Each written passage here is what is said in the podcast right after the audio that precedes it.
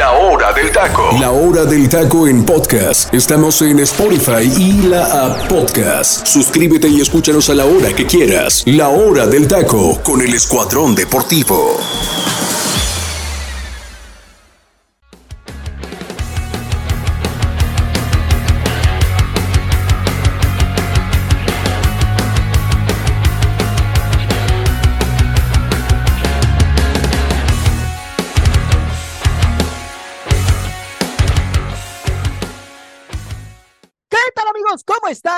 Buenas tardes, bienvenidos a otra emisión más de la hora del taco. Me da muchísimo gusto saludarlos, mi nombre es Freddy López y el día de hoy, mi gente, les traemos un programa cargado de información porque ya se jugó la, eh, digamos, unos partidos importantes de, de la League's Cup, ¿no?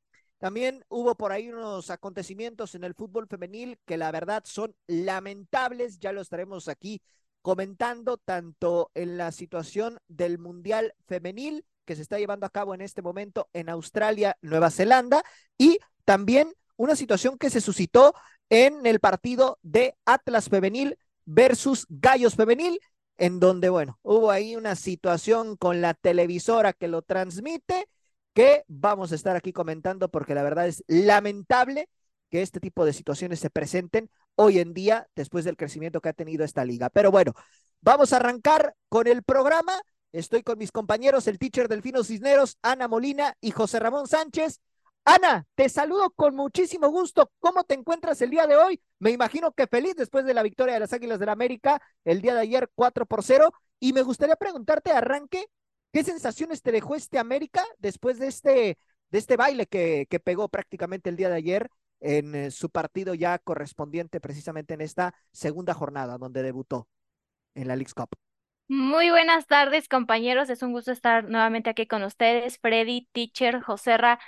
La verdad es que las sensaciones que dejó América fueron muy, muy buenas. La verdad es que eh, hace mucho que, que no veíamos una América así, de esta manera, que tanto ofensiva como defensivamente estuviera eh, jugando bien. Digo, eh, la verdad es que de principio a fin América dominó e, el partido. Tal vez en, en, la primera parte se les complicó un poquito esta parte de la contundencia. Digo, Álvaro Fidalgo tuvo por ahí una jugada eh, frente al arco del rival, pero pues fuera de eso, creo que ya en el segundo tiempo fueron recomponiendo y por ahí llegaron los demás goles que completaron esta goleada, ¿no? Que al final se acaba llegan, llevando el, el equipo del, M, del MLS, pero la verdad es que este América empieza a tener cosas que, que sí eh, no le veíamos en anteriores torneos y, y la verdad es que se, se, sí, o sea, de por sí ya lo poníamos como favorito, ¿no? A llevarse esta League's Cup, pues yo creo que con esta exhibición que ha dado es aún más favorito. Sí, así es, efectivamente, me parece que América sí desplegó un fútbol interesante, ¿no? Y bueno, en ese sentido me parece justa la victoria en ese aspecto. José Ramón, te saludo con muchísimo gusto también a ti, hermano. ¿Cómo te encuentras el día de hoy? Fuerte abrazo. Y a ti te pregunto, para ti, ¿qué jugadores fueron puntuales en este partido de parte de las Águilas del América? Por supuesto, hermano. Hola, hola, ¿qué tal, mi queridísimo Freddy? Un saludo, un saludo al teacher Delfino Cisneros, a la belleza del programa, mi compañera Ana, a ti, mi Freddy. ¿Qué jugadores fueron puntuales para mí? Híjoles, eh, creo que un futbolista que me ha callado la boca, ¿no? Un futbolista que me ha cerrado la boquita otra vez de nuevo y se llama Leonardo Suárez, un futbolista. No, que no. Un futbolista con grandes, grandes condiciones, mostrando su nivel. Pero Voy a guardar este programa, ¿eh? Voy a guardar este programa. Me doy cuenta que ese, ese muchacho, hasta que no llegó alguien que realmente le pisara los talones, Freddy, empezó a mostrar verdaderamente de qué estaba hecho. Y definitivamente, analizándolo mucho más, pues desde, desde le ayudó muchísimo su salud a Santos, ¿eh? Su salida a Santos hizo que demostrara el nivel que tiene hoy en día con las Águilas del América, amigo. Y yo, otra de las figuras importantes dentro del partido, me parece que lo de Quiñones es, es monstruoso lo de Quiñones, ¿eh? Y la dupla que se puede ver con Henry Martín, extraordinaria, ¿eh? Parece que ya llevaban jugando juntos mucho tiempo. Hubo una jugada donde, donde Henry Martín prácticamente le da, le da el balón como si tuviera ojos en la espalda. ya sabiendo perfectamente el movimiento que iba a hacer su compañero, extraordinario, extraordinario, la verdad. Yo creo que yo me quedo con Quiñones, Leonardo Suárez y Fidalgo, amigo, con Fidalgo. Fidalgo, extraordinario partido para mí. Esos tres futbolistas fueron los puntuales en la victoria de las Águilas del América. Muy bien. Teacher Delfino Cisneros, te saludo también con muchísimo gusto. Primero que nada, ¿cómo estás el día de hoy? Y también me gustaría soltarte la siguiente pregunta. ¿Qué, ¿Cuáles crees que son las claves de parte de América para que pudieran sacar el resultado? Porque, ojo, se cuestionaba mucho esta parte de Jardiné de que pues había eh, perdido contra los Bravos de Juárez en la Liga MX en la primera jornada, después le gana el Puebla 3 por 0 y bueno, el día de ayer marca nuevamente diferencia ante el equipo de Luis de eh, 4 por 0.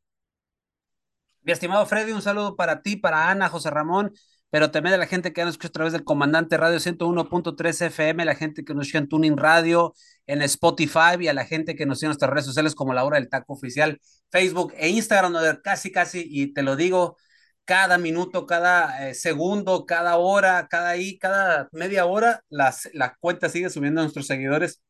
Les agradecemos mucho la preferencia que tienen con la hora del taco. Respondiendo a tu pregunta, mi Freddy, algo que yo le recriminaba al cuerpo técnico anterior, que era el Tan Ortiz y compañía, era la situación de que América se había visto como un equipo muy predecible.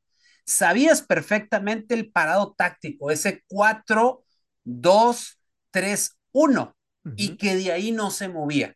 Y que estaba muy claro que eh, el equipo de media canchas adelante brutalmente era un equipo que, y lo vimos en el último, en ese año de, del Tano en, América, el equipo que más goles hizo en el año futbolístico.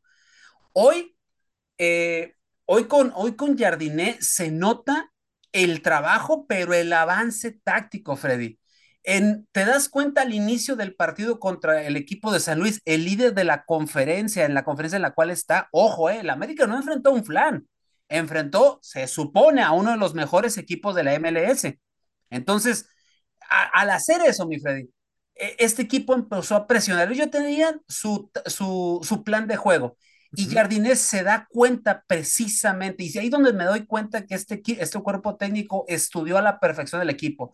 Se da cuenta lo, la manera como están presionando desde el inicio, y Jardiné, muy inteligentemente, mueve su parado táctico porque era un 4-4-2 y lo muta a un 4-2 3, 1 y lo empieza a mover de cierta manera que de repente se miraba un 4-4-2, luego se miraba un 4-3-1, un rombo, un, una especie de rombo en lo que era en la parte de enfrente, posesiones muy largas de, de, América con, con nada más date cuenta, mi Freddy, y gente que nos escucha, el América con posesión de balón en el primer tiempo del 68% de posesión de balón.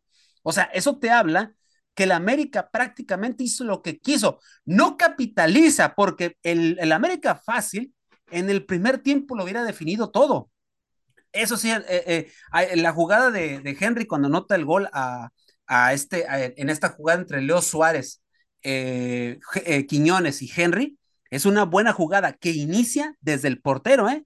Desde nuestro portero titular llamado Luis Ángel Malagón. Ah, Bendito sea. ¿y qué, ¿y qué, pasó con Oscar Jiménez, teacher? Que es el crack de cracks, ¿eh? No sé, no sé la verdad, pero no tenemos al Cono Jiménez ya, por, por gracia de Dios y porque Dios es muy bueno con los americanistas.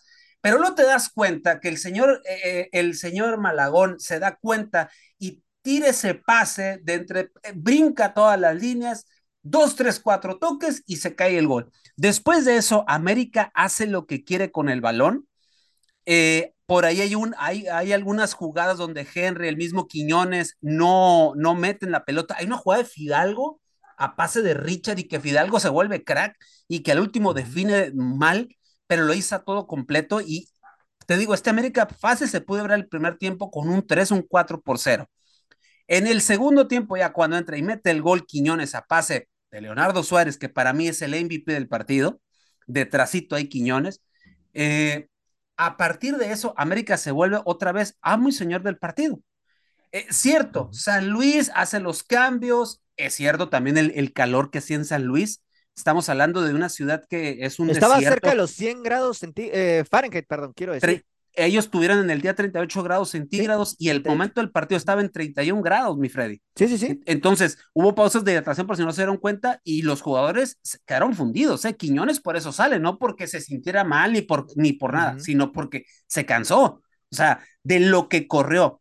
Algo que a mí me llama la atención, Freddy, aparte de todo esto que, que, que te quiero, o sea, que te estoy dando más o menos el, el, las diferencias o qué es lo que hace este, este América en el parado táctico, la solidaridad para defender todos. Si te das cuenta, Freddy, cuando van los tiros de esquina, algo que adolecía América con el Tano Ortiz, hoy en los tiros de esquina todos están defendiendo. O sea, y tienen solidaridad para regresar. Hay, un, hay una jugada donde me llama la atención, los centrales se quedan a enfrente en una pérdida de balón y quien llega a jugar de central prácticamente es Leonardo Suárez y roba un balón y se desprende otro ataque. Esto habla del primer tiempo. Después Quiñones veo como en, en, una de las laterales, si no me equivoco es la lateral izquierda, también se ve cómo llega a defender y roba un balón y desde ahí nace otra jugada que no termina en gol. O sea, eso te habla, Freddy, de la solidaridad y lo que está convenciendo Jardine en poco tiempo, porque si te das cuenta, Freddy, este América pareciera que tiene jugando así alrededor de varios años. Y el técnico, acordarnos, llegó muy tarde al América, le trajeron los jugadores también bastante tarde, por ahí todavía siguen esperando, y les digo, siguen esperando un central de jerarquía brasileño. Adri, Adrielson y Nino no van a llegar a América, ya preguntaron por ellos, pero la, los costos son muy caros, van por un tercer central brasileño que son de las preferencias de Jardiné, pero están a la espera de que se vaya o Cáceres o se vaya Néstor Araujo. Ahí les dejo nada más, eh, hasta ahí le dejo la, la, esta noticia, ¿no? Entonces, reforzando esa zona, Freddy, este América es el candidato, para mí, el candidato número uno para levantar el título de Leagues Cup. Después, de, después de lo mostrado, porque literalmente le puso un baile al, equipo de San Luis. América prácticamente está clasificado al, siguiente, a la siguiente fase, ¿eh? Con este resultado. O sea, y la verdad, Monterrey también se vio muy bien con, eh, en, un 3-0, pero yo siento que este América, o sea, ya se, ya se ve la mano del Tano en, Monterrey, se ve, pero se ve ese, ese equipo que juega lo mismo que, que jugaba América el torneo pasado, pero este América tiene para jugar en línea de tres atrás, línea de cuatro, eh, puede hacer varias modificaciones y Fred hay que también decirlo, para la liga, todavía no está el cabecita Rodríguez. O sea, todavía no está el cabecita y lo que tienes al frente, o sea, es una América que brutalmente eh, en, en, ataque y posesión de balón juegan, te lo repito, de manera brutal. Oye, Julián Quiñones, lo vuelvo a repetir, pareciera que Julián Quiñones lleva años jugando en este América y te das cuenta lo comprometido que está la Pantera, porque hay, hay, una jugada, Freddy, que me llamó la atención, un balón que él tapa con, con, el, con, la, con, el estómago y el balón sale rebotando hacia frente y él sale corriendo para ir por ese balón e irse solo a la, portería. Pero resulta que se le acaba el gas en un dos, tres pasos porque le pegó en el estómago y se queda sin aire. Pero ahí te das cuenta del compromiso de Quiñones. Quiñones se ve que está comprometido, que saben lo que quieren y el equipo, Freddy, lo que yo puedo decirte es que dentro del vestidor está unido. está unido, saben lo que quieren y ojo, eh, Freddy, Jardiné llegó y empezó a trabajar con ellos en el aspecto mental, porque es algo que no les estaba ya dando. Futbolísticamente bien, pero mentalmente ellos decían, nos falta el último paso y es donde se derrumbaban. Entonces Jardiné está, está recomponiendo eso y este América se está viendo para mí impresionante. Para mí es el candidato número uno a levantar el X-Cup. Falta ver con quién se topa en las demás, en las demás este, llaves, ¿no? Ya más adelante. Pero todo indica que tiene que enfrentarse contra un peso pesado, por así decirlo, de la, de la MLS. Ahora, aquí lo interesante de todo esto, ¿no? Ya para pasar al siguiente partido, es de que América, algo que tiene ahorita a su favor, es de que tiene al campeón de goleo y al subcampeón de goleo jugando juntos. Ahí Están haciendo buena dupla. No, no, Freddy, pero lo que dijo José Reyes es bien cierto. O sea, ese pase que le pone eh, Henry de taquito a las espaldas, saben se sabe perfectamente Henry dónde iba a estar y sus compañeros también saben dónde se iba a mover y dónde iba a estar. ¿Qué te dice eso, Freddy? De que esta semana que tuvieron de trabajo, semana y media que ha tenido de trabajo Jardiné con ellos, han estado trabajando en serio, ¿eh? Sí, sí, sí. Se nota la mano, o sea, ya se nota la mano. Y para aquellos que decían, no, Jardiné juega muy mesurado, no juega bien con San Luis, y yo, yo por eso quería verlo en América. Y mira que con poquito ya lo que hizo, no me lo quiero imaginar, Freddy, más adelante este América, con todo el arsenal ya disponible, qué es lo que va a suceder con el equipo de las Águilas, tanto en el Leagues Cup como en la Liga MX. Correcto, así es, teacher. Y es que, bueno, ahorita mencionabas también otro punto, ¿no? El tema del Tan Ortiz, que de, ahora con Rayados de Monterrey logra ganar su partido de igual forma por goleada, ¿no? Eh, precisamente ante, ante el Real Salt Lake. Y José Ramón, pues Rayados gana 3 por 0. Para ti, ¿qué es lo que puedes rescatar de este partido?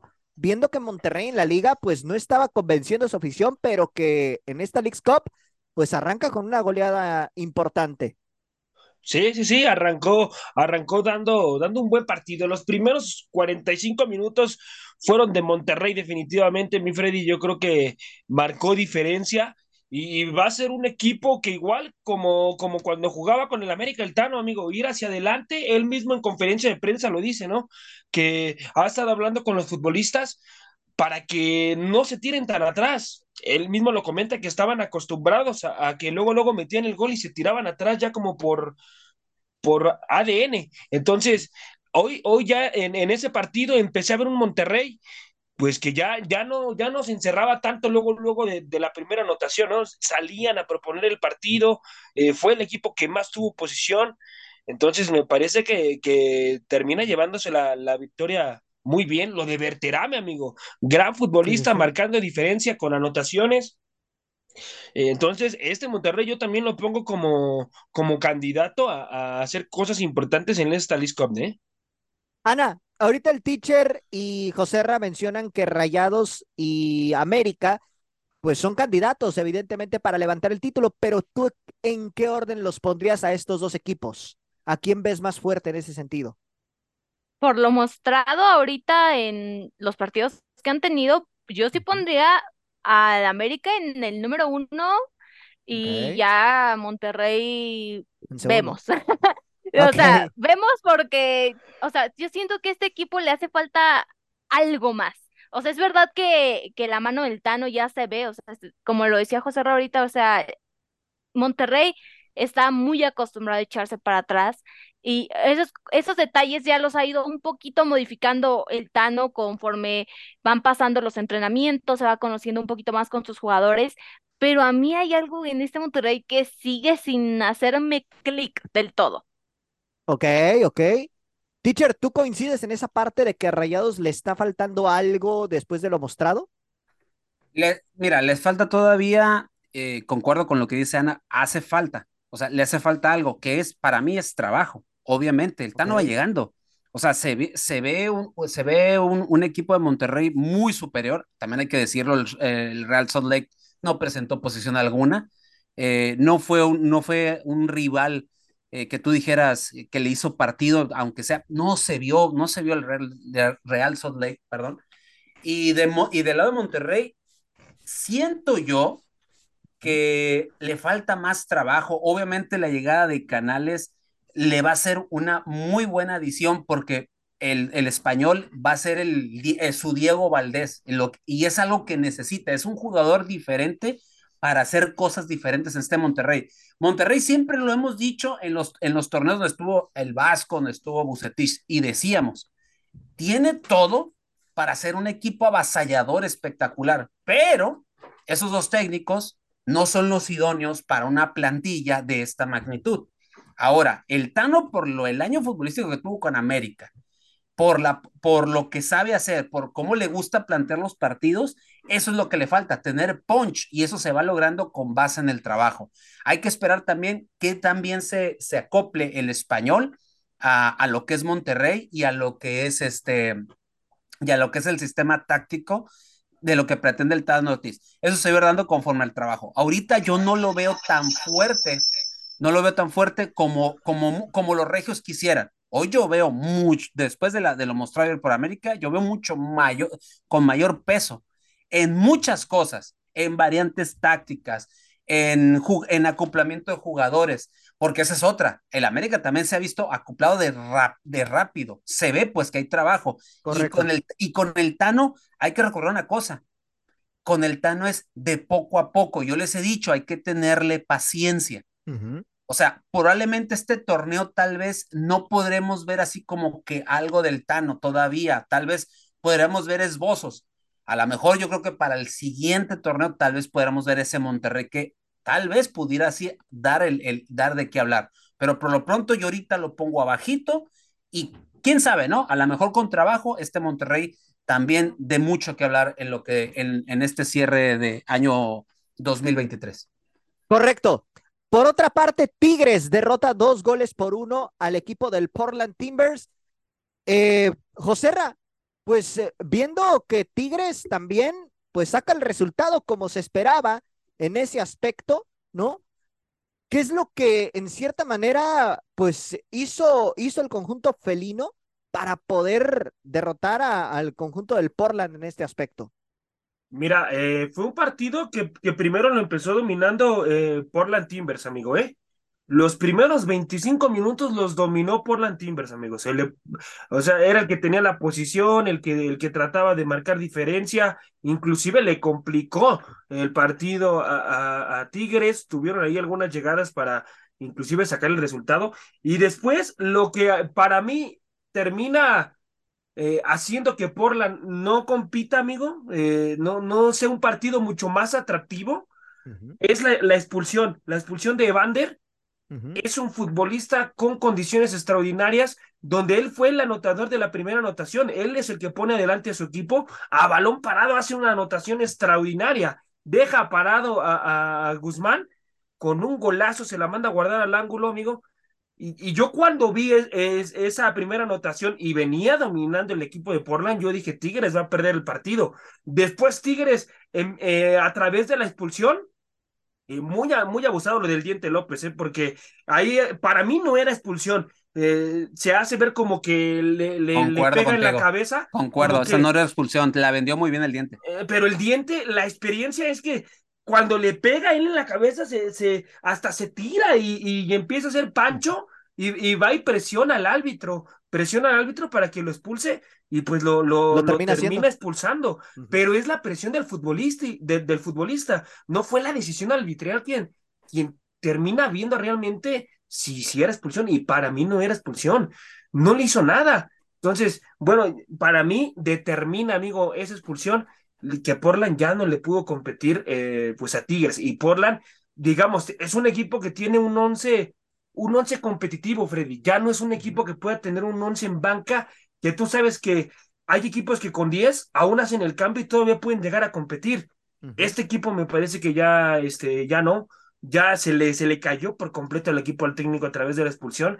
Ahí en el segundo tiempo trató Portland de, de, de, de marcar diferencia, pero ya después Tigres terminó tomando el control del juego, eh, teniendo posiciones largas, este, y, se adueñó, se adueñó del partido. Eh, gol de Guignac también, eh, eh, gol del, francés al minuto 42. Y Angulo, Angulo es el que les termina dando el triunfo. Ya al finalizar, al minuto 80, les termina dando, pues se lo merecieron también, porque fue el que más buscó. Pero yo hubiera querido ver a Tigres, amigo, con, con un Portland en un 11 contra 11. Sí, correcto. Buen punto ahí lo que comentas, José Ra. Ahora, Ana, el LA Galaxy enfrentó al León y el León termina ganando 1 por 0. ¿Cómo viste este partido y sobre todo, pues eh, para ti es justo el resultado por lo visto en el terreno de juego? Mira, eh, en cierta parte siento que el resultado es justo para León porque fue el que más lo buscó.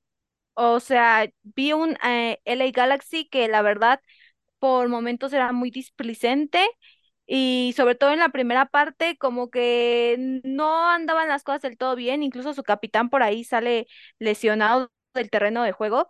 Entonces creo que esa parte sí los hizo desestabilizarse un poco y ya fue hasta el 58, ¿no? Cuando Ángel Mena eh, abre el marcador en, favor de León. Pero lo que quiero destacar de, de este partido también y por parte del LA Galaxy es eh, la función que, que, empieza a mostrar Ricky Puch, ¿no? Este jugador que eh, fue formado en, en, la Masía, allá en el Barcelona, y que después eh, vino aquí al Galaxy. Y la verdad es que sorprende mucho este jugador porque no, o sea, a pesar de que el marcador era, era, adverso para su equipo, no se cansaba de correr, no se cansaba de dar pases. Incluso me quedó muy grabada una, una jugada que eh, Ricky lo que hace es mandar un pase que salta absolutamente todas las, las líneas hasta la defensiva y deja prácticamente a, a su compañero eh, Kelvin Lerdam eh, frente al arco de, de, Cota, sin embargo, él no puede rematar de buena manera, incluso yo creo que ahí era cuando más, este, más se veía que el Galaxy podía empatar el partido en los últimos momentos, estuvo muy, muy cerca, se quedó muy cerca, pero eh, simplemente la contundencia es lo que le falta a este equipo. Eh, lo de Ricky lo destaco por, precisamente por eso, porque siento que eh, no se cansó de correr en ningún momento, lo intentaba, lo intentaba, lo intentaba, esa asociación con sus compañeros que simplemente, bueno, no, no dio frutos en esta ocasión, pero la verdad, este jugador lo hizo muy bien. Y en el caso de León, siento que, y no sé qué impresión tengan ustedes, siento que a veces hacemos al León un poco de menos cuando no debería de ser así. Eh, digo, es el, el actual eh, campeón de la Conca Champions. Nuestro representante en el Mundial de Clubes. Exacto, pero siento que a veces no le damos esa importancia que debería ser, eh, debería de tener León, ¿no? La verdad yo veo un, un, equipo muy bien dirigido por Larcamón, que sabe mover sus piezas y que la verdad esa seguridad que les da Rodolfo Cota en el arco es, es, es demasiado buena. Y pues sí, al final eh, León ahí por la mínima acaba sacando este resultado muy, muy bueno. Correcto. Teacher, por otro lado, Toluca derrota 4 por 3 a Nashville. ¿Qué me puedes decir de este triunfo de Escarlata? No, Freddy, yo creo que nadie esperábamos tanto de este partido, ¿no? O sea, para empezar... Uno partidazo, tichere, partidazo. Ajá, uno, uno pensaba, no, pues a lo mejor igual, este, de esos partidos que a lo mejor es para el olvido, pero resulta ser que para mí es un partido, el, el mejor partido de la jornada, ¿eh? de, de, estos últimos, eh, de esos últimos enfrentamientos del League Cup. Un Toluca que tuvo una posesión de balón muy buena, ¿eh? 62%, pero ojo, la defensa de León sigue causando preocupaciones al grado de que el mismo Nacho Ambriz dice que no está tranquilo con lo que está haciendo, ¿eh? Marcel Ruiz que anota un doblete, Tiago Volpi que vuelve a meter gol. Correcto. Digo, fue penal, ¿no? Pero a fin de cuentas se ha convertido en el cobrador oficial de ellos.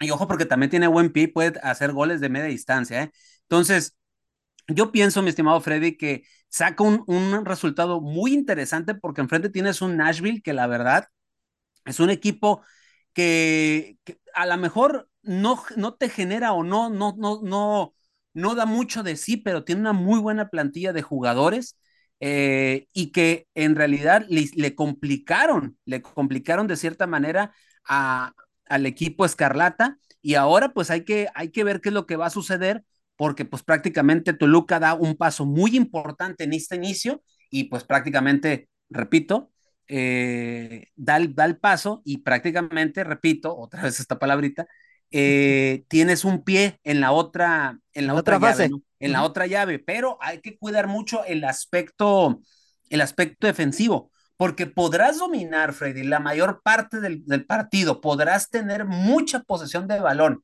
pero en un error de tu saga, el equipo contrario te puede cascar un gol por ahí, entran Correcto. en confianza, reacomodan el, equi el, su equipo y te, y te puedes ir de la nada, ¿eh? Entonces, por eso, sí, sí, sí. O sea, por eso yo lo, lo, lo, por eso comento esto de Toluca, o sea, tiene una muy buena posesión de balón. El, los equipos de Nacho son así, con, le gusta tener el balón, le gusta dominar, le gusta el toque, salir desde atrás, pero la contundencia es lo que a veces, la contundencia a veces te puede resultar y a veces no, pero si no tienes una, pregúntale a la América, si no tienes una defensa como debe ¿Sólida? de ser, sólida exactamente, no puedes, no puedes este, aspirar a ganar un torneo de esta magnitud. Correcto, así es. Y bueno, compañeros, ya prácticamente para irnos al momento musical de la hora del taco, se nos vienen dos partidos, eh, de, hablando de, de, los equipos, eh, pues digamos, de jerarquía en el fútbol mexicano. Cruz Azul, que perdió ante el Inter de Miami, enfrenta al Atlanta United el día sábado Y por otra parte, Pumas estará enfrentando al DC United. José Ramón, ¿qué podemos esperar de estos dos partidos y cuál sería tu pronóstico? Mira, primero con Pumas, Pumas contra DC United, amigo. Híjoles, Pumas, Pumas que mejore la actuación del primer partido, ¿no? Porque en el primer partido le pasaron por encima en la primera mitad. Tiene que ser un equipo que mejore sí o sí desde los primeros 45 minutos. Y un turco Mohamed que se lo tome más serio, ¿no? Que se lo tome más serio, porque la verdad es uno de los técnicos que no se ha estado tomando tan en serio este torneo. Tanto que en la, en la primera mitad fue una prácticamente jugadores distintos al segundo tiempo, amigo. El segundo tiempo es cuando Pumas en ese partido donde pierde, eh, con los cambios que hace, futbolistas que él los hace titulares en, en nuestra liga, empieza a, cambiar el, el, Pumas, empieza a hacer un partido distinto. Ojalá, ojalá y, meta futbolistas de base y que se lo tomen en serio, que empiecen a jugar bien al fútbol, porque si pierde Pumas, para mí para mí, eh, pues sería, sería un fracaso, ¿no? Si se dice ser un equipo grande y si, como toda su afición, dicen que es un equipo importante del fútbol mexicano, para mí yo siempre he dicho que Pumas no es un equipo grande del fútbol mexicano. Eh, y me han matado aquí ustedes en el programa cuando digo eso, inclusive me los he comido también con los futbolistas que luego traen, pero si, si pierde Pumas, para mí es un fracaso rotundo, amigo, porque quedaría eliminado. Y luego ya después con, con, en el pronóstico de ese partido, yo siento que lo gana, lo gana, lo gana Pumas dos goles por cero, amigo. Y en el otro, en el de Cruz Azul contra Atlanta, pues es el todo por el todo. Matar o morir. Sí, el todo por el todo por el Tuca Ferretti. Vamos a ver cuánto están comprometidos los futbolistas, ¿no? Los futbolistas con el Tuca, eh, cuánta responsabilidad y compromiso tienen con el técnico, porque sabemos, sabemos que los futbolistas le tienden la camita a los técnicos, ¿eh? Y si no, pregúntenle a Diego Martín Coca, ¿no? Clarísimo ejemplo. Los futbolistas ya no lo querían y bueno, lo mandaron a descansar. Entonces, yo quiero ver este partido. Es el que más me llama la atención, el de Cruz Azul contra Atlanta, porque quiero ver cómo se desarrolla eh, los futbolistas en la cancha, el Cruz Azul. Ver que, que lo den el todo por el Tuca, amigo. Pero yo siento que no, ¿eh? Siento que Cruz Azul, amigo, va a perder este partido y va a ser el adiós del Tuca Ferretti, amigo. Así que para mí lo pierde, lo pierde Cruz Azul, dos goles por cero. Teacher, ¿cuáles son tus pronósticos para estos dos partidos? Eh, siento que el, partido de Pumas contra el DC se va a penales y lo saca y lo saca Pumas. Okay. Eh, y el de Cruz Azul, híjole. es que, mira, entiendo lo que dijo José Ra con lo de, la tendida de cama, pero es que aquí el problema no son los jugadores. Sí, no, no, no. aquí el problema es la directiva. Correcto. O sea, eh, el Tuca está molesto y lo que le sigue con la directiva. Sí, no, no, no, o sea, con los jugadores, con los jugadores él no tiene problemas. o sea, con los jugadores está bien. Aquí la situación es que le pusieron el ultimátum. O sea, tiene que ganar para conservar el trabajo. Y sería después de 32 años de carrera y nunca haber sido corrido en ningún equipo. Así sería es. la primera vez. Si no es que Vamos a suponer, yo no veo. Un equipo chico que Cruz Azul, tichere, la verdad. Un equipo chico, la verdad. Yo, la verdad, yo veo esto que se va hasta la larga y Cruz Azul lo saca en penales. Eh, pero eh, yo siento que terminando el partido, el Tuca baja y les diga, ¿saben qué? Con permiso, ahí les dejo su equipo. siento, siento que es lo que puede pasar, independientemente de lo que suceda. Porque Freddy, para que ya se haya filtrado que Joaquín Moreno se perfila para ser el técnico interino de nueva cuenta, que es su auxiliar, porque por debajo del agua ya están hablando con Diego Martín Coca. Qué desastre. para, Dirigir, a Cruz Azul y que van a intentar hablar con Jaime Lozano, porque hay que recordar, Jaime no tiene contrato con selección, ¿eh? O sea, también van a hablar con él. Entonces, ya para, ¿tú crees que el Tuca no sabe? O sea, tremendo viejo lobo de mar en la liga. O sea, eh, para eso para, para el Tuca es una patada en salva la parte, para no decir, eso es la verdad. Me haz de cuenta, voy a, voy a, sacar una frase de nuestro querido amigo José Luis Macías, mejor escúpale en la cara al Tuca. Sí, correcto. Literal, o sea, es una falta de respeto porque aquí el problema no es el Tuca. Aquí el problema es que los refuerzos que le trajeron.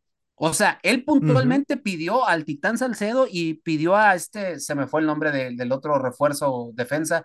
Dueñas, a dueñas. dueñas. A dueñas, gracias, gracias, José Rafa.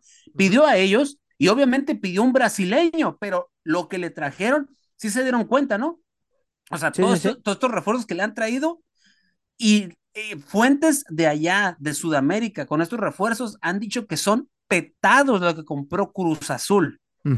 O sea, que son petardos y que nos vamos a chutar esos petardos aquí en la liga, que eh, no entienden cómo es posible que un equipo como Cruz Azul haya fichado eso. Eso no lo pidió el Tuca. Entonces, por eso es la bronca. Entonces, yo me, yo me imagino, Freddy, te lo repito, yo me imagino que el Tuca en conferencia de prensa va a llegar y les va a decir, con permiso, ahí les dejo su bodrio.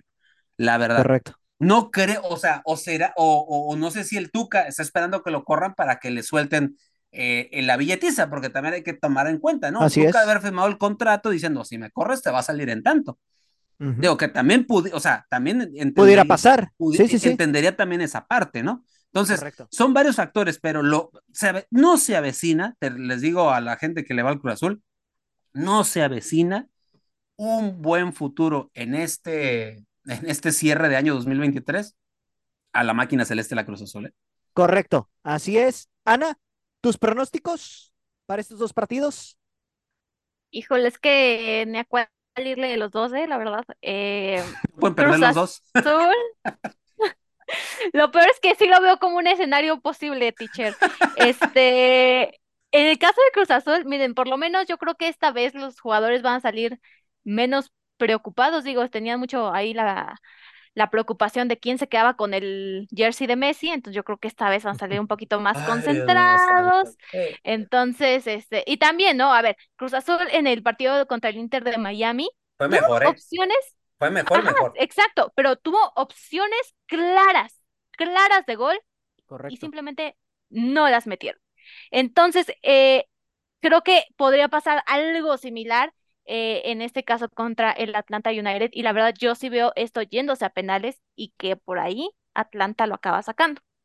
En el partido de Pumas, eh, siento que podría pasar algo similar, pero eh, yo creo que Pumas por ahí alcanza a sacar el partido en tiempo regular por un gol a cero. Ya en los últimos minutos, así ya que, que se vea casi el partido por terminar, yo creo que por ahí Pumas lo puede sacar por un gol a cero. Correcto. Para mí, yo creo que Pumas puede sacar el resultado y por ahí yo creo que le doy un, un 1 por 0 sobre el DC United y lo de Cruz Azul. Yo siento que Cruz Azul sí lo va a terminar ganando, pero va a pasar lo que dijo el teacher. El Tuca va a renunciar tras esta situación que se está viviendo ahorita al interior de la máquina. Compañeros, pues vámonos al momento musical de la hora del taco y al volver vamos a platicar de dos situaciones que se presentaron en el fútbol femenil, uno en el caso de la, de la situación del Mundial de Australia y Nueva Zelanda y también sobre lo que sucedió en la Liga MX en el partido pendiente de Atlas Femenil contra Gallos Femenil. Con eso regresamos, mi gente. Esto es La Hora del Taco. Nos relajamos un instante y vamos al momento musical de La Hora del Taco. La Hora del Taco.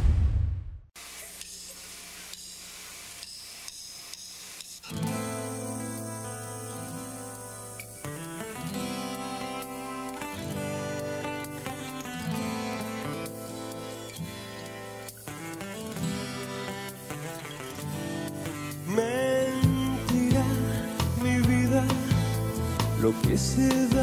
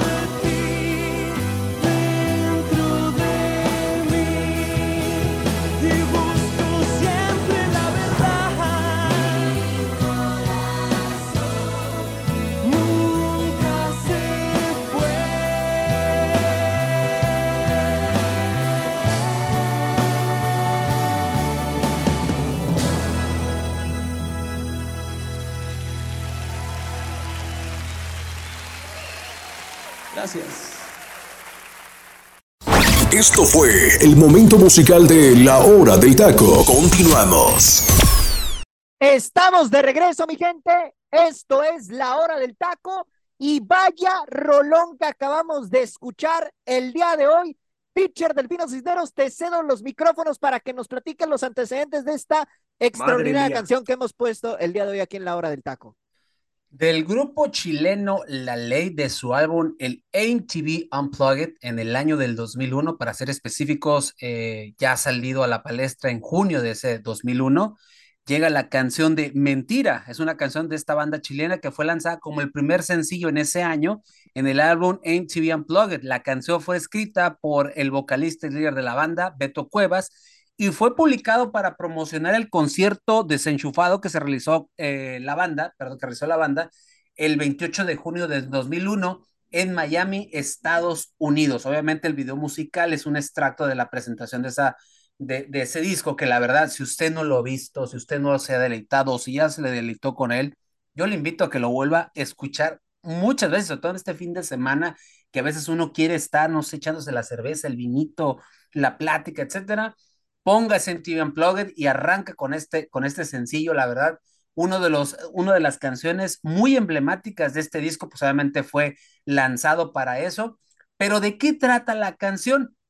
Y cosa curiosa, 20 años después, eh, Beto Cuevas, quien era la voz líder, contó la verdad sobre la inspiración y reveló el origen de uno de los temas más conocidos del pop rock en español, Mentira, según contó hace algún tiempo el cantante en, un, en una emisora eh, de, en un medio de comunicación en Chile, dice que esta canción nació bajo las infidelidades que resultaron del matrimonio que tenía con la modelo Estela Mora, que en ese momento era su, su mujer. Beto contó que la letra tuvo al inicio diferentes combinaciones lingüísticas, pero luego de revelarla se dio cuenta que debía enfrentar la realidad y asumir sus mentiras y no adjudicárselas en una canción a una tercera persona. Seguido de esta reflexión, el cantautor confesó que la canción no sonaba bien así y reconfiguró a mentira su vida para, pero también lo convenció, le convenció su significado y Cuevas admitió su culpa en la canción y en la vida real y remarcó no sentirse orgulloso de haberle sido infiel a la que en ese momento era su esposa.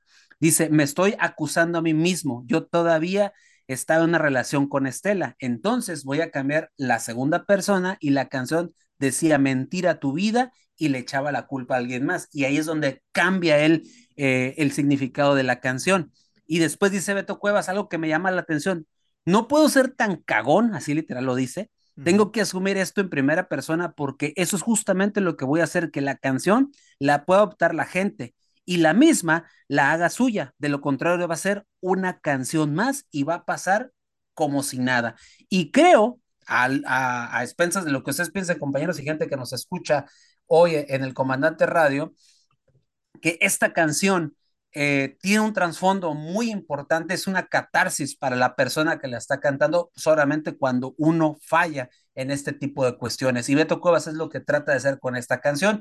20 años después, él lo comenta, él lo dice, en el 2021 lo comentó, de eso trataba esta canción. Y quitando un lado, pues obviamente lo que es la, la, el significado de esto, es una canción que tiene unos poderosos arreglos muy padres, una guitarra Correcto. profunda y sobre todo la voz del señor Beto Cuevas, que a mí ya me tocó escucharlo en vivo. No, Freddy, esto nos habla que es una genialidad lo que No, hizo correcto. la ley con este disco de Desenchufado, el MTV Unplugged del 2001, y que aquí hay varias joyas en ese disco, que por aquí ya hemos tocado algunas, pero hoy en el momento musical de la hora del taco de este viernes, ya fin de semana, sabemos mentira de el grupo chileno La Ley. Muchísimas gracias, teacher, compañeros. Perdón que no les pregunte, pero por temas de tiempo vamos a pasar a los siguientes temas y es que bueno, eh, vamos a arrancar con la situación del mundial que está en curso en este momento de Australia y Nueva Zelanda, donde pues se suscitaron dos eventos que la verdad, pues eh, uno de ellos sobre todo mancha eh, lo que se está viviendo hoy en día en estos dos países donde se está llevando a cabo el Mundial Femenil. Primero que nada, la situación de Zambia, que, eh, pues bueno, en el partido donde enfrentan a la selección de España, cayeron 5 por 0, ¿no?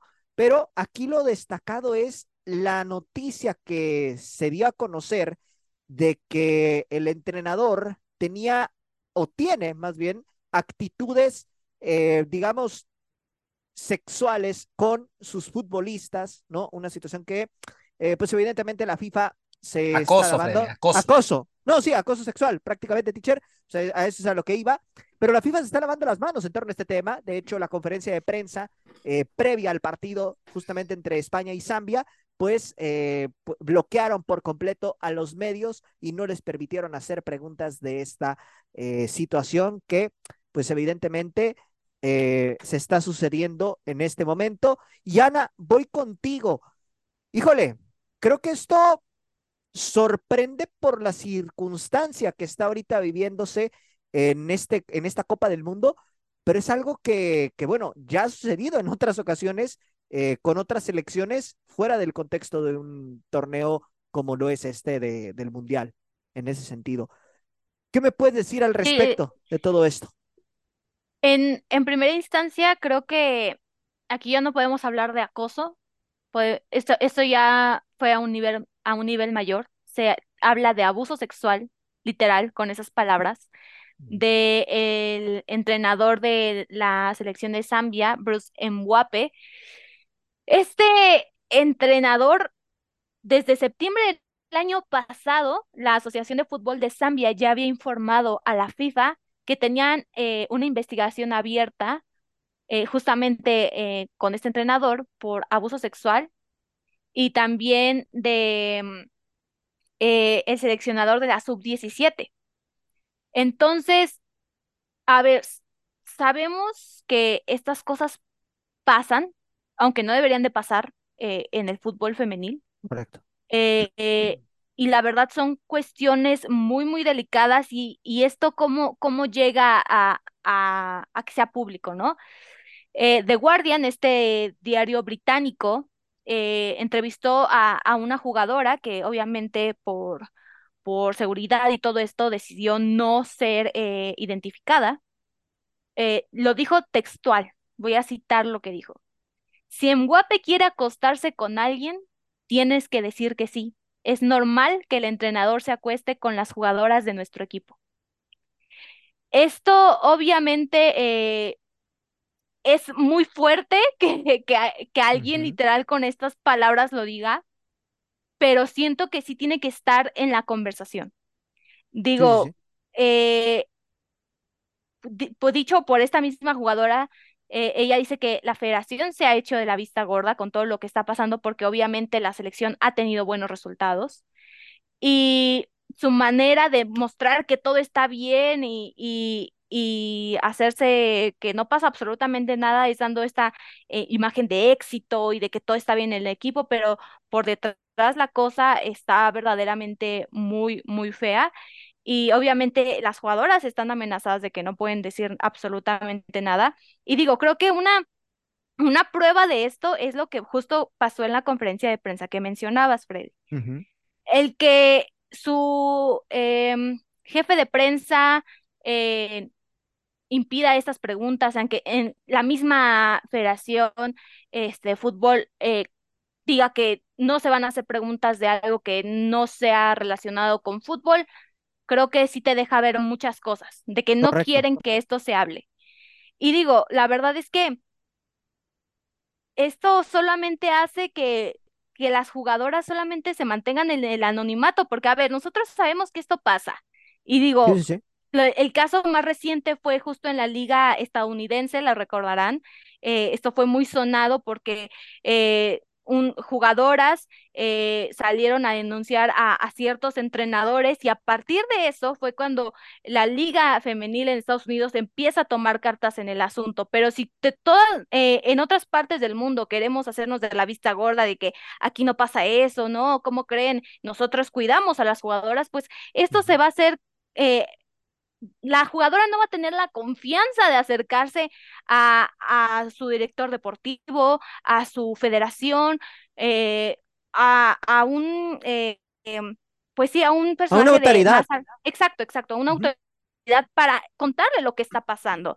Entonces, eh, la verdad, eh, a mí me dio mucho gusto que los este, periodistas españoles, porque fueron los españoles, a- al ser este partido contra España, tocaran este tema en conferencia de prensa y, y lo encararan direc- directamente. Obviamente, eh, Mbappé va a decir que, que no, que esto no está pasando Que es y que él, ajá, que él no se va a ir, que la verdad siempre sale a la luz. Entonces, eh, la verdad siento que, que es un tema que no se debería dejar tan a la ligera. Digo, obviamente se está llevando esta investigación, pero es por parte del- de Zambia, o sea, es por parte de este mismo comité que está eh, haciendo que todo se, se cubra, ¿no? Entonces, lo que piden las jugadoras, bueno, esta jugadora que, que es- salió a dar estas declaraciones de manera anónima es que eh, la FIFA, eh, como un organismo independiente de, de cierta manera, eh, pueda manejar esta investigación y que se pongan las sanciones, que se ajusten la- las reglas y todo esto para que ya las jugadoras no tengan que, que lidiar con, con todas estas situaciones que la verdad son, son bastante incómodas, pero volvemos a lo mismo, sabemos que suceden y la verdad es que eh, se esperaría que, que esto, eh, digo, sabemos, como les digo, sabemos pasa, pero vemos que todavía se tiene como un tabú, ¿no? Alrededor de todas estas situaciones y, y la misma, las mismas jugadoras no quieren hablar de esto por lo mismo de que no se les va a creer, no van a tener el apoyo.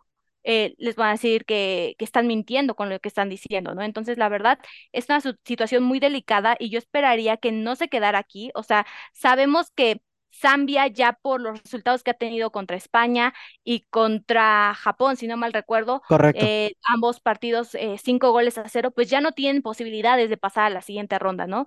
Entonces, eh, yo esperaría que la FIFA no lo deje así nada más, o sea, como, ah, fue algo que se dijo en conferencia de prensa o fue una noticia que salió por ahí. Sino no, que se profundice más la que se- investigación. exacto, que se profundice y que sobre todo se tenga un protocolo para estas situaciones, que creo que es, eh, digo, también aquí en la Liga MX femenil lo hemos vivido, eh, no tener un protocolo hace que, que las víctimas sean más vulnerables. Entonces, creo que en esta parte la FIFA ya es momento, ya ahorita que se hizo presente esta situación en un mundial, es momento de que se empiecen a, a hacer regulaciones en torno a estos casos para que obviamente tanto federaciones como eh, directivas sepan qué hacer en estos casos. Ahora, Freddy, Adelante, esto, teacher. eh, esto, eh, mira, Yo entiendo eh, y, y entiendo el, eh, el reclamo de Ana eh, en el aspecto de que la FIFA debe de hacer algo, pero la misma FIFA no se quiere meter en camisa de once varas. Así es. O sea, no le gusta meterse en este tipo de cosas y prefiere tapar el sol con un dedo para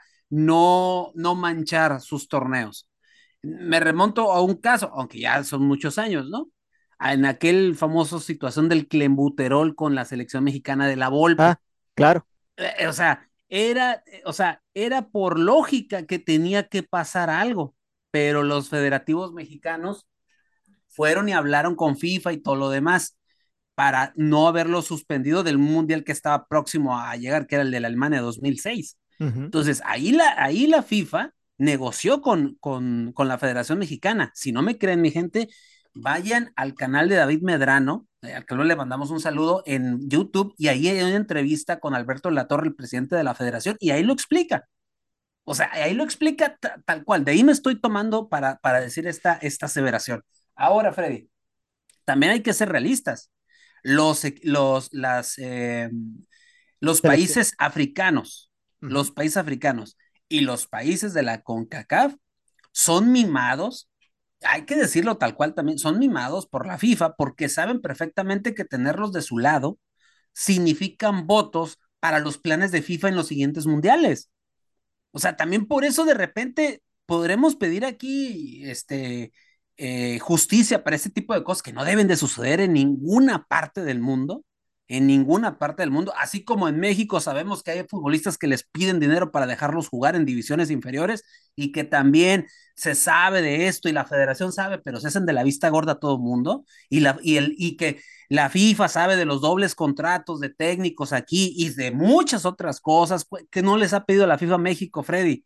Sí, sí, sí. De- dejar la multipropiedad, dejar un montón de cosas que hemos dicho aquí. Y la FIFA se hace de la vista gorda porque sabe que México representa una, un voto y un aliado muy importante cuando se llegan situaciones importantes para este organismo. Entonces, ojalá y llegue lo que, lo que Ana está pidiendo, ojalá y, y porque yo también me sumo a ello, o sea, ¿sabes qué? Hay que llegar hasta las últimas consecuencias y si no hay un protocolo como ella lo dice, pues debería de empezar a realizarse de ya y empezar a investigar este tipo de situaciones, aunque no quisiera ser ave de mal agüero, pero yo espero que no termine esto nada más. En esto se tapa el sol con un dedo y hasta ahí, mi Freddy. Que te digo algo, no dudaría que pasara eso, porque la FIFA realmente no tiene, eh, digamos, esa, esa, esa situación de querer ayudar. Ellos, mientras salgan beneficiados, no les importa lo, lo que esté pasando en cuanto a corrupción o casos como este se refiere. Esperemos y esperemos y se llegue a la, a la, a la verdad y, y, a la, y a la consecuencia de lo que, de esos actos tan bochornosos. O sea, Correcto. cómo pedir un técnico que sus jugadores se acuesten con él para ponerlas a jugar. Eso no, eso, eso no Sí, no. debería de suceder, Correcto. mi estimado Fred, no debería suceder. Concuerdo con Ana en ese aspecto. Pero si nos vamos a la realidad, como se maneja la FIFA, sabemos también cómo se las gastan. O sea, desafortunadamente también hay que decir el otro lado de la moneda, Fred. Correcto, así es. Y bueno, también por otra parte lo de Noruega, ¿no? Que pues ya eh, también por ahí hay problemas en el vestidor. De hecho, en el partido precisamente frente a la selección de Suiza, ¿no? Eh, pues justo antes de que arrancara el encuentro, Ada Egenberg prácticamente eh, junto con otro grupo de compañeras, pues deci- decidieron eh, abandonar, ¿no? El terreno de juego ahí por situaciones que, que tienen que ver más con la entrenadora, más que otra cosa, ¿no? Y bueno, realmente también ahí pues vemos el por qué Noruega, siendo una de las selecciones favoritas en este grupo, Potencia, ¿no? sí, correcto, no terminó, no terminó realmente eh, pues dando su mejor versión en este mundial. Y Ana, pues eh, cierta, en cierta manera esto, y lo platicábamos fuera del aire, nos da a entender que, Noruega, eh, eh, este tipo de, problemas, pues ya traspasó, ¿no? La situación de, de- del fútbol, ¿no? Porque realmente a mí me llamaba mucho la atención que no desplegaran su mejor versión frente a Nueva Zelanda y contra Suiza también dejaron mucho que desear. Sí, a ver, sabemos que cuando un grupo de jugadoras, porque a ver, no hay que, este grupo de jugadoras que, que salió, mm, no son cualquier tipo de jugadoras, son Sí, no, las correcto. estrellas de Noruega. Y cuando tus estrellas no coinciden contigo en ideas tácticas, en funcionamiento, y todas estas cuestiones, eh, el equipo se viene abajo. Entonces, la verdad es que eh, en esta parte, en el debut de Noruega, lo, lo veíamos ahí contra No- Nueva Zelanda, sí se veía un Noruega que eran favoritas. Eh, no vamos a decir que ampliamente favoritas, pero sí favoritas, porque por los antecedentes que ha venido teniendo Noruega en anteriores mundiales. Entonces, eh, esa parte sorprendió mucho. Y la verdad es que, mm, ¿cómo decirlo? Era extraño. Era extraño que el funcionamiento no se diera tan bien teniendo esas estrellas, esas jugadoras que, que sabemos que, que son estrellas a nivel mundial. Y luego eh, contra Suiza eh, no se logra la victoria, quedan cero por cero. Entonces, la verdad, estas cositas, y ya después cuando obviamente salió todas estas cuestiones a la luz, pues ya te, te explicas, ¿no? Porque, ah, porque tal vez las cosas no salieron como, como se esperaba o como los aficionados eh, veían a una Noruega favorita. Creo que Noruega a este punto está casi eliminada. Eliminado. Entonces, la verdad, sería yo creo que una de las decepciones de, de este mundial, pero sí, o sea, cuando jugadoras y cuerpo técnico ya no se entienden, la verdad es muy difícil que, que algo bueno pueda salir como resultado. Sí, correcto, así es. Y José Ramón, pues por otra parte, se vivió un partidazo, eh, hablando ya en términos de fútbol, por supuesto, entre Estados Unidos y la selección de Países Bajos, que eh, pues al final terminan empatando uno por uno y que pues prácticamente repiten la final del Mundial pasado, en donde Estados Unidos se termina imponiendo, pero en esta ocasión Ho- Holanda le jugó de muy buena manera a la escuadra de las barras y las estrellas, vigentes campeonas precisamente de esta Copa del Mundo. ¿Qué me puedes decir acerca de este partido? Un partido, mi Freddy, que el mejor partido que, he visto desde el Mundial, que, está el Mundial de, de Fútbol Femenil, amigo. Eh, una primera mitad de Holanda extraordinaria, ¿eh? De Países Bajos, me parece que dominó, dominó por completo a Estados Unidos en el primer tiempo. Eh, fue muy inteligente el, parado táctico. La segunda mitad, Estados Unidos obviamente no, no se podía permitir que, que le volviera a suceder lo mismo. Entonces hace un cambio, un cambio táctico y empieza ahí a, a tomar el control del juego en la segunda parte.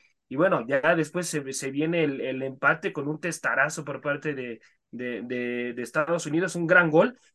Pero fue, fue un partido de ida y vuelta, Freddy, que fue para cualquier amigo que se, la, se, la, se lo pudo haber llevado cualquier selección. Y, y, bueno, pues a esperar, porque yo siento que de estas, de una de esas dos selecciones, amigo, puede salir la, la, la actual campeona de esta Copa del Mundo, amigo. Y lo, lo, de, lo de Holanda, subieron varias futbolistas que a mí me, me, impresionaron. Una de las futbolistas que más me llamó la atención por parte de Países Bajos fue Victoria Pelova, esta futbolista rápida, habilidosa, y bueno, también lo de, lo de Stephanie Van der Geer, que salió, salió con un golpe en la cabeza y le, le pusieron algo en la cabeza porque fue a la que más le pegaron, una futbolista chaparrita, pero de esas chaparritas picosas, incómodas, amigo, también con una gran técnica individual, fueron las dos futbolistas que más me, me llamaron la atención. Y bueno, qué decir de Martens también, eh, también una gran, gran futbolista marcando diferencia. Me parece que, si no me equivoco, que Martens fue eh, una de las primeras anotadoras en 2017 con Países Bajos, fue la que anotó eh, una, una primera anotación en una Copa del Mundo para Países Bajos, donde clasificó en aquella Copa del Mundo en 2017, y ya han vivido momentos importantes ambas selecciones, pero un partido muy, pero muy bueno, Freddy, extraordinario partido, y esperar a los demás partidos, amigo, a ver qué pasa, porque también se vienen partidos muy interesantes, amigo, la siguiente jornada. Así es, efectivamente. Y bueno, pasando eh, ya prácticamente pues a los resultados, ¿no? Que se dieron justamente en este, en esta eh, jornada precisamente de, este mundial. Pues bueno, Filipinas da la campanada y le pega uno por cero a Nueva Zelanda, ¿no? La verdad que creo que ahí también hubo unos errores arbitrales importantes en donde le anulan un gol a Nueva Zelanda que en, en mi opinión, eh, pues sí debe haber valido, la verdad. Y bueno, por otra parte, la selección japonesa derrota 2 por 0 a Costa Rica. Ya el resultado que habíamos comentado de España, que golea 5 por 0 a Zambia. Canadá le pega 2 por 1 a República de Irlanda. Estados Unidos empata uno por uno con Países Bajos. El equipo de Portugal derrota 2 por 0 precisamente a Vietnam. Y pues bueno, también por otra parte, Nigeria le pega 3 a 2 a la escuadra de Australia. Y también, pues Argentina y Sudáfrica empatan 2 Que a iba 2. perdiendo Argentina, Freddy, ¿eh? Iba iba, perdiendo. perdiendo. dos goles por cero, amigo. Sí, sí, sí. Eh, y, y- y después, bueno, ya retoma, retoma en la segunda mitad y ya a través de los cambios que hace eh, el cuerpo técnico, lo de Romina Núñez, que entra de cambio extraordinaria futbolista, entra a revolucionar a, a la selección y pues bueno, les da, le- les da, les da el empate. Lo de también la, la futbolista eh, Yamira también me llamó mucho, mucho la atención. Lo de Don Negro, también esta gran futbolista argentina, eh, empezó a hacer esos cambios, amigo, y Argentina cambió, ¿eh? Argentina fue otra con esos cambios, con Don Negro y Núñez.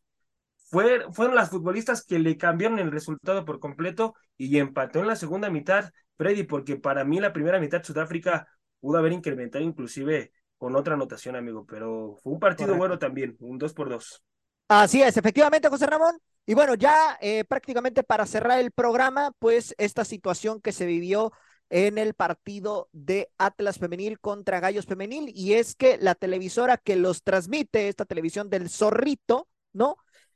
Pues se le olvidó, se le olvidó que había partido, ¿no? El día miércoles a las 8 de la noche, Se le tiempo encargo el departamento de, Guadalajara. Siente tu liga, siente tu liga, Freddy. Ah, ¿qué no. está- pues, ¿qué- Pe- digo, yo ¿qué quiero- estaban haciendo? ¿Qué rollo? ¿No? Pues es que es lo, lo que llama Estaban la en las tortas, El partido, Miguel Herrera, muchachos. el partido, el partido está O en el quisiera- bar, pero no con el bar de B de vacas y con el Sí, otro no. bar. No, yo quisiera ver que esto les pasara en el varonil, a ver si aplican la misma, ¿no? O sea, es algo que, que en lo particular me sorprende de una empresa que se dice seria, que se dice que es- vela por ser la televisora que, que prácticamente le da toda la cobertura al fútbol femenil. Y la verdad es que este tipo de situaciones, pues eh, dejan mucho que desear. De por sí las transmisiones son bastante deplorables, ¿no? En muchos aspectos, y todavía, pues, pasan este tipo de cosas en el Mira, fútbol eh, femenil. mira, mira, es, esa, esa televisora, se- hay que ser Sí, sí, sí. honestos, de seriedad no tiene nada, sobre todo, no, cuando, no. cuando- sobre todo cuando te bloquean sus líderes de opinión en Twitter. A mí me tiene bloqueado el señor André Marín por no aguantarme un, un debate hablando de América. Y me Correcto. bloqueó, y me bloqueó el señor.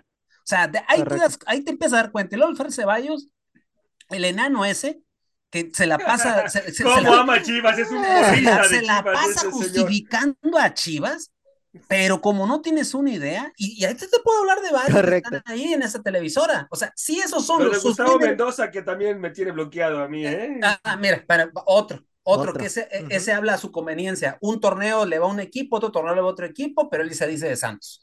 Entonces, pues te digo, o sea, cada quien habla como le va en la feria en- en- en- ahí. Hay nada más, hay, hay señores muy serios a los cuales mando un saludo a, a, a- Fabián, Fabián Stay, que la verdad lo hemos, yo, yo y tú, José Ra, hemos tenido el privilegio de trabajar con él, Sí, grandísima sí, sí, sí, persona, así, grandísima persona. Sí, sí, buena Creo que de lo, de lo que se salva de ahí, de, de- esta televisora. Y hay uno que otro también por ahí, Alex Blanco, que me ha tocado también debatir. Muy él, buena, sí, Y, que también. tam- y aguanta, ¿eh? Es barrio. Claro, Ese Correcto. aguanta, no que los otros, no. O sea, ahí te das cuenta. Sí, esos son los tipos que hablan todos los días en esa televisora. Imagínate cómo debe estar la situación de la producción para que se les olvide un partido, Freddy. Un Partido, partido, pendiente, ¿eh? Un partido Sí. pendiente y eso De la jornada supone- uno. Ojo, Eso es para que lo sancione, lo sancione definitivamente a- eh, al, al equipo en el cual tiene los derechos esta, es- esta empresa, ¿eh? no, es para que le retire el contrato. Porque, sí, exacto, sí. teacher, ¿cómo puede ser posible que, que les haya ¿Cómo se te va a olvidar? No, ¿Cómo se, cómo se no. te va a olvidar? Ah, Y ah, pero tú- eso sí no se te va a olvidar cobrar, ¿no? Eso sí, me Ah, imagino pues que. obvio, me imagino obvio, pero que aquí, cuando aquí, llegue.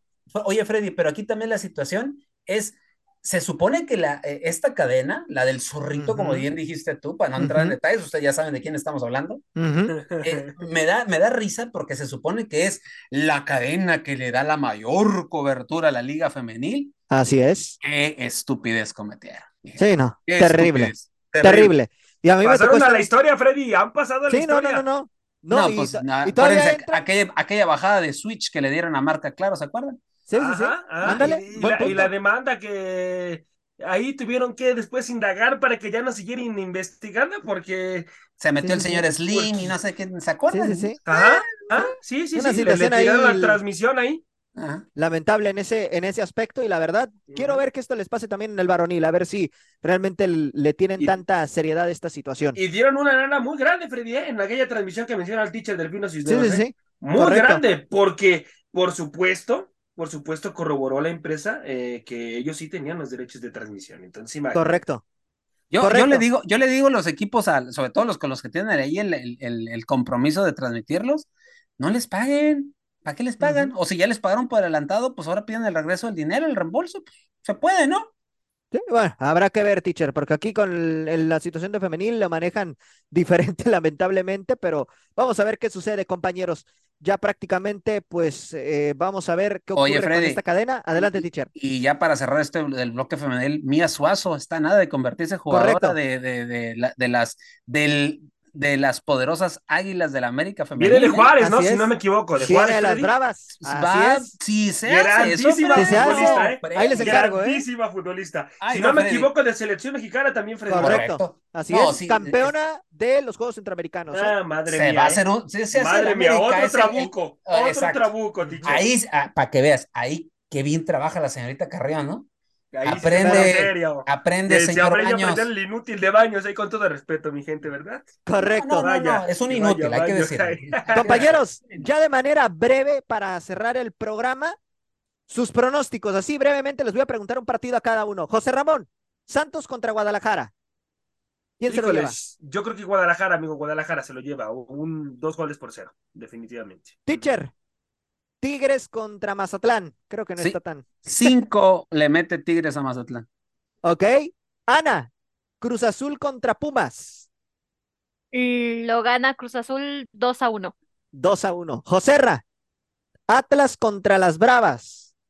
Híjoles, ese partido puede, Está bueno ese, ¿eh? puede estar interesante, Freddy, porque son ambas instituciones que están ahí más o menos parejas en, en, en equipos. Pero como con 10 bajas las Bravas, ¿eh? Ojo, Eso y Atlas, sí, y Atlas, sí, sí. y No, Atlas no, viene con equipo bien torneo. ¿eh? Y no- Y exacto. Atlas no ha ganado en el torneo. Ahí donde anda una futbolista que está dentro de tu corazón, amigo, ¿no?